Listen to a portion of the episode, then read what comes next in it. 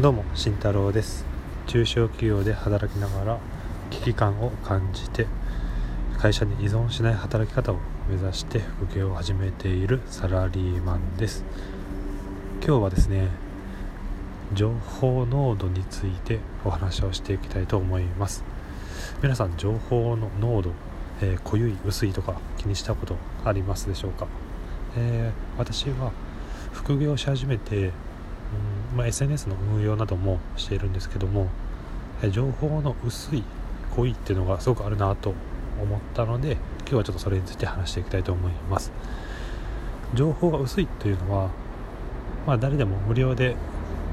あの SNS, SNS とか使っていると情報が得られる時代になりました。それはすごくいいことだと思います。ですが、えー、無料で得られる情報っていうのは基本的にま濃度が薄いですよね。でその情報を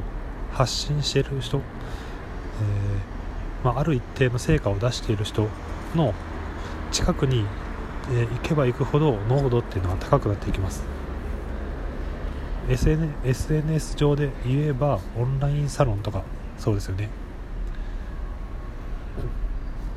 基本的にオンラインサロンなどで、えー、距離をどんどん詰めていくと濃度は濃ゆくなっていきます。でオンラインサロンからさらにまコンサルとか受けるともう濃度はまかなり高いものになってきます。あとまあ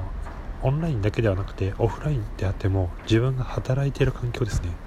環境にと環境の中で成果を出している人が近くにいれば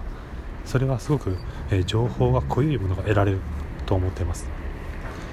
逆に言えば働いている環境が、いまいちであればそれは情報の濃度がとても薄い状態になります。なので今後、え、自分が、え、学習をしていって、まあ、何かを成し遂げたいというふうに思うのであれば自分自身は、え、必ず情報濃度が濃い場所に行かなければいけないということですね。まあそれがそれだけではないんですけども自分でまあ情報を取っていくっていう手もあるんですけども正直なかなかきついかなと思いますね。もう情報が今ありふれているのでなので一旦は成果を出している人、まあ、その人の近くに行く、えー、リアルでもいいですしオンラインでもいいですしその上で、えー、情報をの濃いものをどんどん取っていく。で自分の中に身につけていく、まあ、そういったところをまあ、していかない、えしていくと、まあ、自分自身の成長スピードっていうのは上がるのかなと思います。なので、まあ、そのための、まあ、投資を、いろいろしていく。オンラインサロンに、えー、お金を払ったり、まあ、転職などをして、えー、成果の上げてる人の近くに自分自身が近づいていくとかそういったことをしなければ、まあ、なかなか、うん、成長速度はすごく遅いのかなと思います。うん。では今日は、えー、情報の濃度についてお話をしていきました。